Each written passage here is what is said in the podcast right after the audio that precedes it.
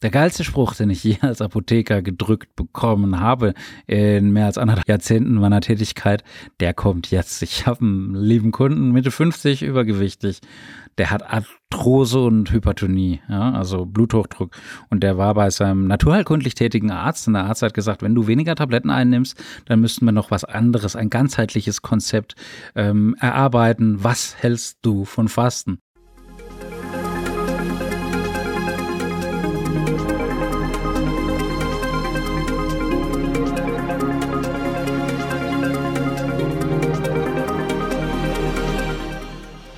schaut ihn an und sagte, kann ich fasten your seatbelt? Mehr aber auch nicht. Er hat natürlich nicht gefastet, was schade ist, weil es hätte ihm höchstwahrscheinlich geholfen. Ich möchte heute nicht über intermittierendes Fasten oder irgendwelche Fastenformen, die auf Instagram hoch und runter dekliniert und konjugiert werden, von Profis oder auch von Scharlatanen, sondern über das Heilfasten nach Buchinger.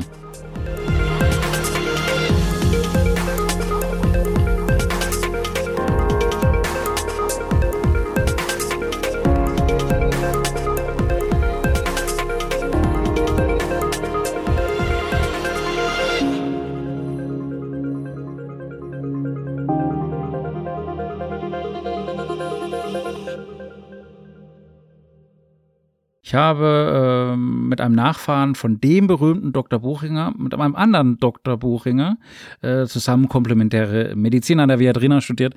Und da hat er äh, eben auch Kurse gehalten und das war äußerst ergiebig und äußerst spannend. Und ich habe mal mein Skript von vor über zehn Jahren, mein Gott, ähm, rausgepackt. Er hat auch immer noch seine Fastenklinik und macht einen sehr, sehr guten Job. Also, viele sagen immer, ja, Fasten ist eine Methode zum Abspannen. Becken. Und das wird oft missverstanden. Gerade das Heilfasten nach Buchingern ist in den letzten drei Jahrzehnten, würde ich mal sagen, unter Patienten und Ärztinnen äh, zunehmend äh, gewachsen oder hat immer mehr Anhänger bekommen. Und äh, auch Hippokrates hat die Empfehlung gegeben, dass jeder Mensch zweimal jährlich vorbeugend fasten sollte. Und ich glaube, vielen oder den allermeisten, jetzt nicht gerade Kindern oder kachektischen oder Krebspatienten, würde das helfen, insbesondere natürlich unter ärztlicher Aufsicht. Also, Herzlich willkommen bei Revolution Pharmacy. Mein Name ist Reuter, Jan Reuter. Wenn du mir ein Abo schenkst, dann werde ich dich auch nicht zum Fasten nötigen. In sämtlichen Weltreligionen, ob man die nun mag oder nicht, da wird das Fasten als Zeit der Buße, als Zeit aber auch der Reinigung und Zeit der Umkehr gepriesen. Nicht äh, und keineswegs nur für Übergewichtige. Ja, und die Grundüberlegung beim Fasten ist folgendes. Ich soll oder möchte einfach abgelagerte Stoffwechselendprodukte mobilisieren. Einfach durch Nahrungsentzug auf Zeit. Ja, also wie Führerscheinentzug auf Zeit. Äh, ist sicherlich nicht immer spaßig, aber ich habe etliche Patientinnen, die mir darüber berichten, wie sie dann tatsächlich auf einem High waren, indem sie dann eben gefastet haben. Natürlich unter ärztlicher Aufsicht. Und auf die Weise wird dann der Stoffwechsel zum ständigen äh, oder vom ständigen Aufnehmen müssen und Auswerten der Nahrung und vom Verteilen, Ausscheidung und Entgiftung völlig umgepolt. Und das ist eine sehr alte humoralmedizinische Auffassung und das konnte in den vergangenen Jahren, Jahrzehnten zunehmend erforscht werden, valide erforscht werden, auch wenn die Methode natürlich hier nicht bei jedem beliebt ist und auch bei vielen Schulmedizinerinnen umstritten ist. Noch immer wird der zu starker Eiweißkatabolismus verbunden jetzt mit Veränderung vom Schilddrüsenstoffwechsel als problematisch, vielleicht sogar als potenziell lebensgefährlich äh, angesehen. Aber wenn du dir das mal näher betrachtest und das unter ärztlicher Aufsicht auch machst, natürlich solltest du, wenn du jetzt krasse Schilddrüsenwerte haben, die völlig neben der Spur sind, ähm, oder eben äh, Diabetiker bist, dann macht es natürlich keinen Sinn. Dann ist es tatsächlich lebensgefährlich. Aber wenn du einen Mentor, einen Guide hast, der dich da durch den Dschungel führt, dann wird ein Schuh draus. Das Problem ist hier, dass äh, unter dem Begriff Fasten alle möglichen extrem äh, niedrigkalorischen, hypokalorischen Ernährungsformen, von der strikten Nulldiät bis zur Astronautenkost ohne nähere Differenzierung summiert werden. Das hast du natürlich auf Insta, hast du auf Facebook und sonst wo. Und das ist natürlich ein Problem. Ja, wenn die Leute das sagen, dann ist es draußen und viele glauben den Schmarrn dann auch. Und was jetzt den Fasteneffekt entscheidend beeinflusst und überwiegend ähm, physiotherapeutisch auch hilfreich ist. Es wird äh, von den Kritikern oft völlig übersehen und es wird verkannt, dass Heilfasten einfach eine Kombination ist von physiotherapeutischen Verfahren, von Kneipschen Verfahren und aus intensiv diätetischen Verfahren. Also da muss schon auch ein Konzept dahinter stehen. Und tatsächlich hat sich das Heilfasten unter Leitung von einem erfahrenen Fastenarzt einfach als eine sehr intensive, schnell wirksame und auch äh, ziemlich umfassende Heilmethode ähm, hervorgetan, ja, die jetzt gerade äh, bei Polypathien imstande ist, auf den Schlag ganz viele Symptome und Erscheinungen zu bessern, zu heilen und sich dann einfach von den Medikamenten oder von diesem Circulus viciosus, mein Gott, tue ich heute wieder Fachsimpeln, von diesem Teufelskreislauf sozusagen entkoppeln. Das heißt, Heilfasten verdient daher zu Recht die Bezeichnung Chirurgie ohne Messer oder wie es äh, Dr. Otto Buchinger nannte, die königliche Therapie. Und natürlich gibt's da Quacksalber und, und Vollhonks. Du kannst es gar nicht vorstellen. Ich habe ja so ein bisschen Literatur auch, wie es äh, in die Hose gegangen ist ne, beim, beim Fasten durch verschiedene eben Scharlataner, aber auch äh, professionelle Ärzte, die dann eben aber nicht äh, sich an den hippokratischen Eid äh, gehalten haben. Also, das zeitlich begrenzte Fasten, das dient der Entschlackung und der Reinigung vom Organismus, weil äh, hier eben krankmachende Stoffwechselprodukte eben erstens nicht oben reinkommen in das Giftfass, Schrägstrich Körper, und unten eben ausgeleitet wird, weil am Anfang empfehle ich immer ähm, eine Einnahme von Glaubersalz oder Bitter, Bittersalz, um die Darmzotten zu reinigen. Ähm, hier bitte unbedingt mit einer PTA oder Apothekerin sprechen oder mit einem Therapeuten, weil ähm, dann diese Darmzotten eben mal so, ja, wirklich gereinigt werden. Du bist dann aber, wie ich auch schon in den letzten Podcast-Folgen bei äh, Darm ohne Scham äh, erwähnt habe, einfach um einen halben Tag auf dem Klo. Und wenn die Darmzotten aber frei sind, das ist ja diese Kontaktfläche zwischen äh, eben Körper äh, und Substanz, dann können diese Nährstoffe sehr viel besser aufgenommen werden und weitergeleitet werden. Und dann gibt es natürlich auch Substanzen, die ins Bindegewebe eingelagert werden, die oft als Gelosen, also als so Knubbel spürbar sind, oft zwischen den Schulterblättern. Die werden da tatsächlich ausgelöst. Cholesterin wird vermehrt ausgeschieden. Ähm, ist klar, ist Cholesterin wichtiger Hormonbestandteil und auch Zellbestandteil. Aber äh, viele haben einfach zu viel vom Cholesterin. Und Harnsäure, wenn die ausgeschieden ist, ist auch schön. Ein bisschen weniger Gicht macht Spaß. Haut und Lunge, die scheiden nach einigen Tagen dann eben stark riechende Stoffwechselprodukte aus. Und das ist beim ersten Mal ja die Begegnung der dritten Art, wenn Schatzi alleine fastet und du halt äh, das ganze Zeug dann inhalierst nachts und diese ganzen ähm, ja ketoazidotischen ähm, Gerüche rauskommt, das ist nicht wirklich lecker. Der Säuregehalt vom Magensaft der nimmt ab, die Gallensaftproduktion verringert sich nach einer anfänglichen Verstärkung, da ist erstmal so ein bisschen hoch und runter. Also das ist kein Zuckerschlecken, du sollst ja auch die Finger dann von Zucker lassen. Es kommt dann aber auch zu einer Normalisierung von der Produktion deiner Verdauungssäfte und die Gallenblase entleert sich, die sondert Kies, Steine und Schleim ab, soweit vorhanden und das ist natürlich ähm, höchst interessant. Wir wissen, dass am Anfang die Energiegewinnung hauptsächlich durch den Abbau von Kohlehydraten passiert. Und dieser verschriene, auch von Experten verschriene oder dämonisierte ähm, Eiweißkatabolismus, also das Eiweiß eben zerstört wird, das hast du nur in den ersten zwei bis drei Tagen. Und die Hauptenergiegewinnung äh, des Organismus erfolgt dann eben aus der oxidativen Fettverbrennung. Nennt man auch gerne Keto. Du brauchst ja keine Keto-Sticks.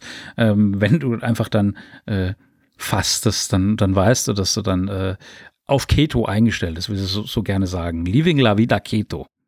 Ja, und äh, wenn man das dann im Labor misst, äh, dann sieht man in den ersten 48 Stunden wirklich einen initialen Anstieg als Zeichen der aktivierten äh, Entgiftung, um das mal so in, in Anführungsstrichen zu nennen. Das gilt insbesondere für die Leberwerte, also Gamma-GT, GOT und GPT, aber auch die Fette, also Lipide Blutzucker und ganz besonders die Harnsäure. Und im Mittel kann man dann schon mit zweieinhalb bis vier Kilo pro Woche rechnen. Und die Abnahme ist natürlich nicht streng linear, die ist zyklisch. Die ist zyklisch hoch, runter, hoch, runter, aber Tendenz nach Süden, nach unten. Und wir Männer nehmen in der Regel rascher Gewicht ab als Frauen. Aber, und das äh, möchte ich hier nochmal wiederholen, die Gewichtsabnahme ist einfach nur ein angenehmer Nebeneffekt, denn im Vordergrund steht einfach die Umstimmung vom Körper und dann die verbundene Aktivierung. Und ja, es ist natürlich auch so, dass es hier Unmengen von Indikationen gibt, nichtsdestotrotz vorher mit Ärztin und Apothekerin und PTA sprechen. Aber äh, ja, einfach präventiv grundsätzlich, wie Hippokrates das schon gesagt hatte, bei allen chronischen Erkrankungen, chronische Infektanfälligkeit. Wenn du Corona hattest, die meisten hatten es jetzt, ähm, wirst du auch gemerkt haben, dass dann dein Immunsystem so beschäftigt ist, dass du gar nicht an Essen denken kannst oder auch zu müde bist. Bei Asthma funktioniert es gut, bei, bei Hypertonie, bei Verstopfung, beim Reizdarmsyndrom, Colitis ulcerosa und Morbus Crohn. Hier bitte keine Säfte verwenden und auch nicht ein Bittersalz oder ein Glaubersalz, die sind schlecht, dann lieber ein Dinkelschleim oder Akazienfasern oder wenn jemand mit der Leber Probleme hat. Natürlich nur unter ärztlicher Aufsicht. Dann die ganzen Hauterkrankungen ähm, oder aber nur Diabetes Typ 2, also Patienten mit metabolischen Syndromen, nur Patienten, die eben kein Insulin spritzen. Auch hier nochmal der Spießer, natürlich unter ärztlicher Aufsicht. Bei Allergien ist es gut, bei Schlaflosigkeit, insbesondere bei Migräne. Es gibt natürlich auch Unmengen von Kontraindikationen und da darfst du es auf gar keinen Fall machen Diabetes mellitus Typ 1, das ist der insulinpflichtige Diabetiker, der wird relativ schnell einfach sonst äh, dahin sterben. Wenn du schwanger bist oder stillst, dann ist es natürlich äh, Körperverletzung und, und, und auch hochgradig äh, dumm äh, und gefährlich. Äh, wenn du jetzt krasse Herzrhythmusstörungen hast, dann auch nicht oder starkes Untergewicht, Tuberkulose oder deine Schilddrüse entgleist ist und dann natürlich auch, äh, wenn du Psychosen hast oder schizophren bist oder äh, Borderline-Syndrom oder irgendwas in diese Richtung hast, dann ist das gar keine Empfehlung. Im Gegenteil, das ist eine Kontraindikation. Also, wie geht's dann in der Praxis? Was, äh, wie läuft es ab? Das Fasten sollte einen Zeitraum stattfinden, in dem der Patient auch die Ruhe hat, in dem er die Muße hat.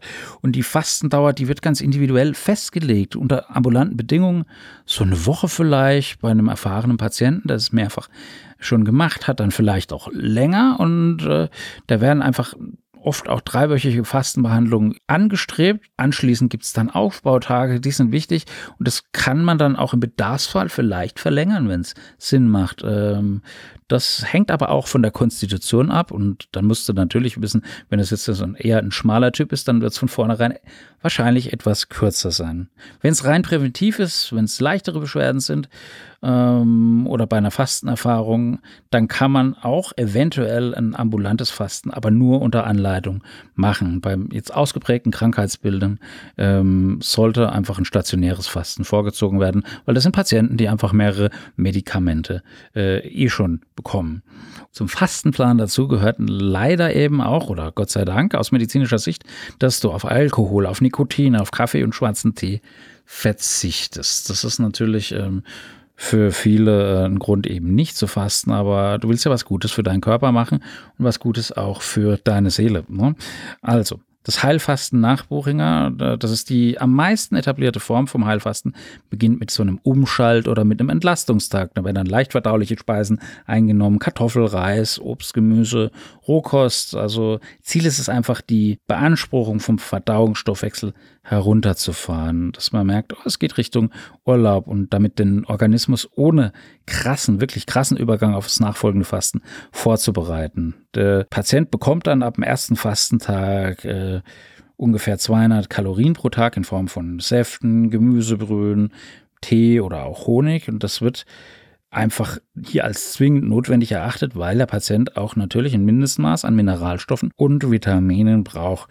Das heißt, wie könnte sowas aussehen? Frühst zum Beispiel einen Morgentee, Kräutertee mit Honig oder ohne Honig, vielleicht auch ein Früchtetee, wobei der dann relativ sauer ist. Der schmeckt dann auch alles sehr viel intensiver übrigens. Mittags dann eine Gemüsebrühe oder ein Gemüsesaft, dann nochmal so einen, am Nachmittag einen gleichen Tee wie frühs und abends dann nochmal Gemüse oder Obstsaft. Das ist jetzt nicht sehr üppig, aber wir sind ja hier äh, bei der etabliertesten Form des Fastens. Und du brauchst natürlich mindestens zweieinhalb Liter Wasser, um dann die Ausscheidung von diesen ganzen Stoffwechselprodukten gewährleisten zu können. Und das kann man natürlich auch messen, äh, sowohl im Blut als auch im Stuhl als auch im Urin, diese äh, Stoffwechselprodukten, die hier eben ausgeschieden werden. Was der ein oder andere Schulmediziner natürlich nicht gerne hört, aber es ist so. Das ist ja nichts anderes als, äh, oder ein guter Vergleich ist immer die Dialyse. Da hast du auch Stoffwechselendprodukte und da musst du eben das Blut reinigen, dreimal die Woche. Das ist blöd, wenn du dialysepflichtig bist. Da hast du wenig Lebensqualität. Was eignet sich zum Trinken? Natürlich Kräutertee. Da gibt es auch basische Tees. Fenchel, Pfefferminz, Brennnessel. Brennnessel ist natürlich ähm, stark harntreibend, den lieber vormittags. Und dann eben kochsalzarme Mineralwässer, wie zum Beispiel Röhensprudel oder ähm, Wolwig ist ja ähm, ziemlich gut. Ich weiß, das ist, glaube ich, von Nestle, aber ähm, das ist in dem Fall nicht schlecht. Natürlich gibt es auch vor Ort hier auch äh, andere Alternativen. Früchtetees, ja, können so ein bisschen säuernd wirken und wenn der Patient jetzt Ekzeme hat oder Migräne hat oder Gastritis, da rate ich dringend davon ab. Ähm, wenn der Patient jetzt ein Reizdarmsyndrom hat, ähm, da lass bitte die Fruchtsäfte weg und auch den Honig, weil hier eben die Fruchtsäure wirklich nicht fördernd ist. Da ist dann besser Dinkel oder Leinsamenschleim den du dann mit vegetarischer Gemüse, Hefebrühe geschmacklich optimierst, wenn du hier von Optimierung sprechen kannst. Aber das ist da wirklich sehr, sehr hilfreich und die haben dann durch die Schleimbildung und auch durch diese Gleitwirkung eine Schleimhaut äh, schützende äh, Effekt. Und, und schon ab dem ersten Umschalttag kriegst du dann täglich Bittersalz verabreicht, wenn du es nach Buchinger machst. Und das wird dann bis einige Tage übers Fasten hinaus sogar fortgesetzt. Einfach, dass äh, die Säfte sozusagen fließen nach äh, dem Sinn vom Hippokrates aus Kos.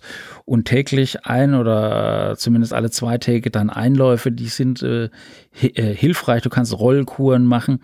Äh, das ist gerade in der Anfangsphase vom Fasten wirklich äh, sehr angenehm. Das ist wirklich nicht unangenehm. Du hast bei Weitem nicht diesen Hydrantenstuhl, jetzt wie beim Bittersalz oder wie beim Glaubersalz. Äh, klar, äh, Einlauf mag nicht jeder, aber in diesem Fall ist das äh, wirklich eine sehr, sehr schonende und angenehme Methode, hier eben so ein bisschen äh, Stoffwechselendprodukte und Schlacken aus deinem Körper herauszutransportieren. Jetzt habe ich es gesagt, wir sind wir schon bei über 15 Minuten. Ich habe Schlacken gesagt.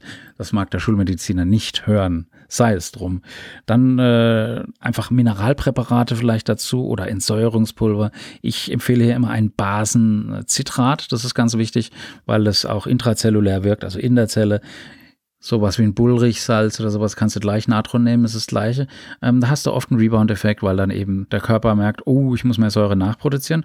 Und gleichzeitig hast du da, äh, wenn du einfach äh, Bullrichsalz nimmst oder Natron, Natriumhydrogencarbonat, dann hast du das Problem, dass hier CO2 als Ab, äh, Abfallprodukt oder Stoffwechselendprodukt äh, entsteht und das kommt dann eben oben oder unten raus als Rülpser oder als Furz. So, jetzt hast du erfolgreich gefastet mit allen kleinen Wehwehchen, Ups und Downs, Hunger, Müdigkeit und und und, aber vielleicht auch jetzt Klarheit und du bist stolz und jetzt möchtest du natürlich, dass das nachhaltig ist und dann solltest du das Fastenbrechen wirklich nach Plan machen. Umso gewissenhafter, je länger eben deine Fastendauer war. Das ist das A und das O.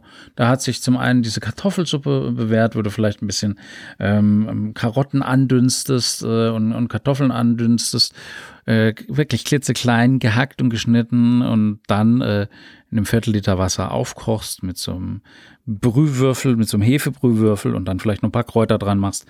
Das wird dann zum Fastenbrechen genommen. Das ist sehr angenehm, das ist schonend und das wird sehr, sehr intensiv. Das wird äußerst lecker. Das wird Foodporn für dich in dem Moment sein. Kannst du dir jetzt, wenn du gerade in dem Moment nicht fastest, wohl kaum vorstellen.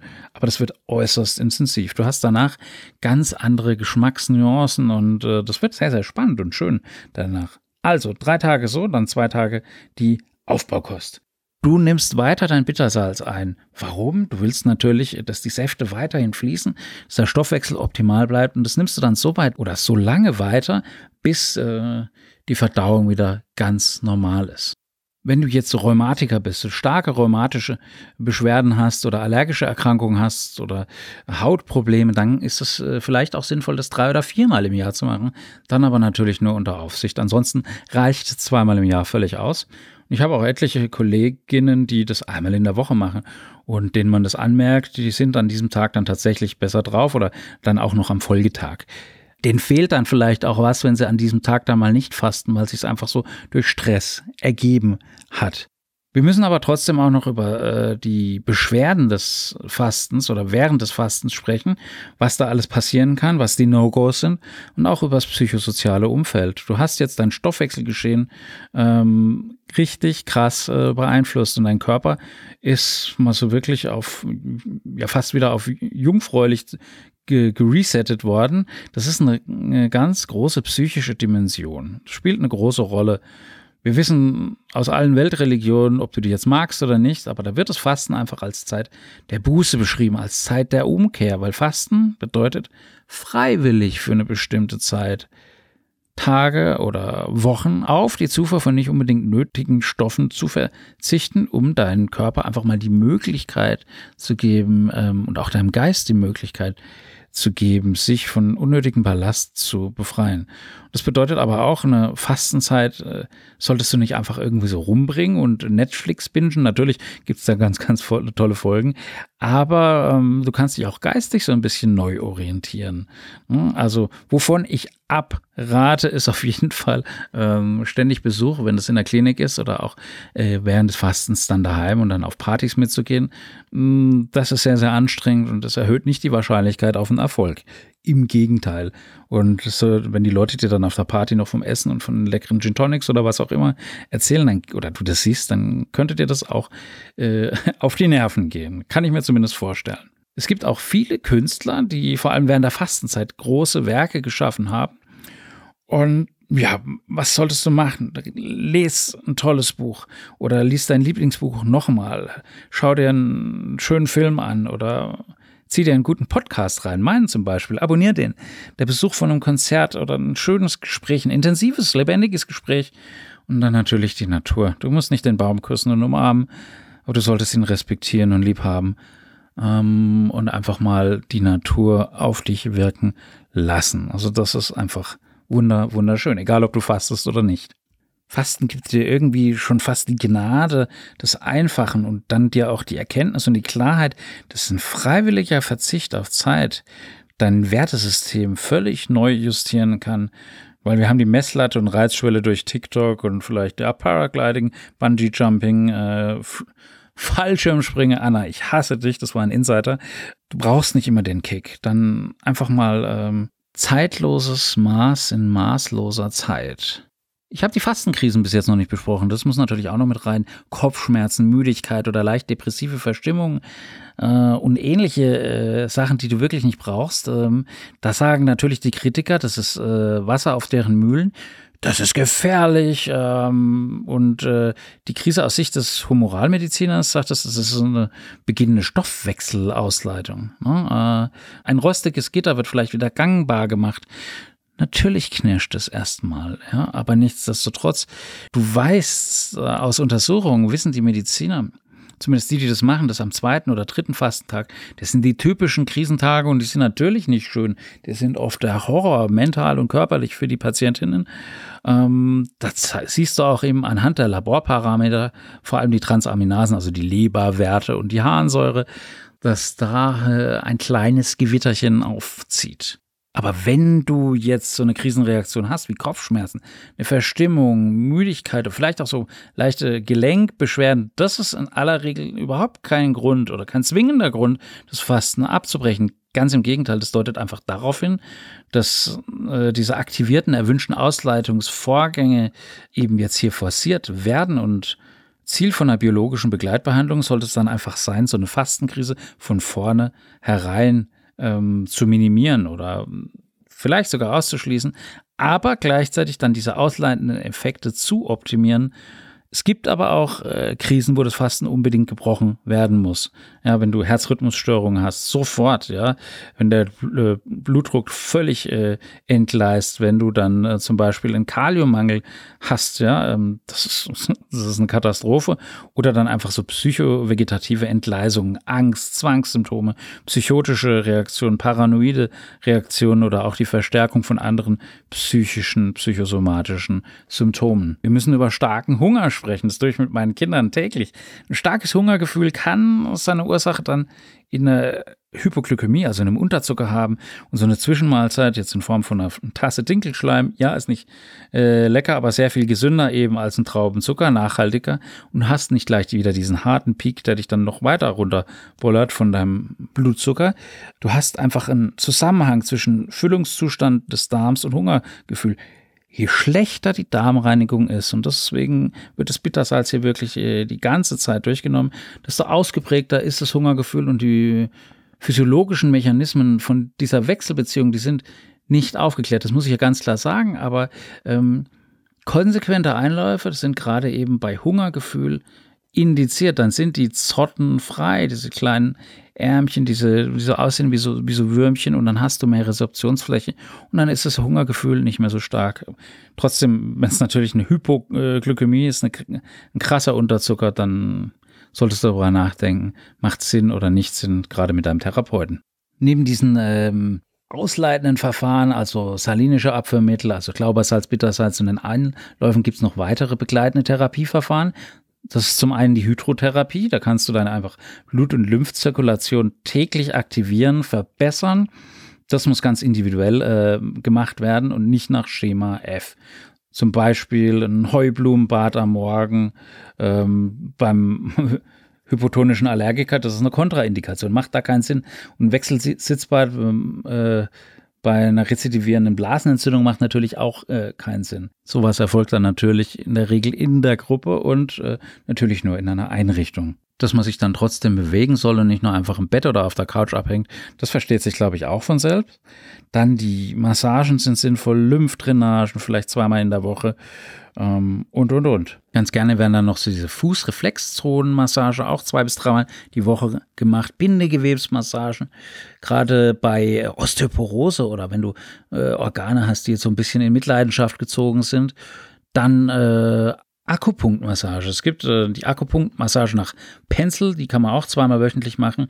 Hilft sehr, sehr gut bei Migräne, bei Rückenbeschwerden, ISG-Blockade, also das Iliosakralgelenk, aber auch bei Narbenstörfeldern und dann die ganz klassischen Massagen, die sind natürlich auch cool. Ganz, ganz wichtig sind hier natürlich auch jemand, der dir zuhört oder jemanden, dem du zuhörst, ja. Also du brauchst einfach diese Gruppengespräche einmal, vielleicht auch zweimal die Woche wenn du es daheim machst, auch gerne mit Freund, Freundin oder äh, mit der Familie. Weiß nicht, ob das jetzt wirklich so zielführend ist. Nichtsdestotrotz ist es einfach wichtig, dass man kommunikativ bleibt und dann eben dann auch den Zusammenhalt der Gruppe fördert. Weil wenn man dieses gegenseitige äh, Leid oder die Freude auch miteinander mitmacht, dann lernt der Patient, dann lernst du mit diesen vorübergehenden Krisen oder auch mit diesen Stimmungsschwankungen einfach besser umzugehen. Ich würde auf jeden Fall äh, Tagebuch darüber schreiben, abhalten. Du kannst auch äh, hier, so wie ich es jetzt gerade mache, in meine Auphonic-App reinsprechen. Brauchst kein gutes Mikro wie ich dafür. Einfach, dass du diese Notiz hast und dass du dir das vom Leib redest und diesen Ballast dann außerhalb ähm, in einer anderen Schublade eben packst. Das ist ganz, ganz wichtig war jetzt ein bisschen theorielastig, nichtsdestotrotz glaube ich und bin fest davon überzeugt, dass es ein ganz wichtiger Therapiebestandteil ist, der auch nicht kostenintensiv ist und der sehr vielen Patientinnen hier helfen würde, wenn es denn nur professionell äh, gemacht wird. Weil wenn man es nicht professionell macht oder eben äh, du einem Scharlatan aufsetzt, der dich über Facebook äh, oder Xing anschreibt und dann dafür sorgt, wie zum Beispiel Dora Williamson, die dann auf 25 Kilo sich herunter äh, gehungert hat, weil ihre Therapeutin ihr das so äh, empfohlen hat oder äh, die dann einfach nur, ja, was hat die da gegeben? Bisschen Orangensaft, bisschen Spargel und Tomate. Dann äh, ist eine Grenze überschritten, die nicht überschritten werden darf. Und deswegen bringe ich in der nächsten Podcast-Folge hier die krassesten äh, Fehler der Medizin, die zumindest historisch belegt sind. Und das wird richtig, richtig gruselig und spannend. Am anderen Ende war der Jan. Zieht die Mundwinkel nach oben. Wir hören uns im nächsten Podcast. Love, Peace, Bye.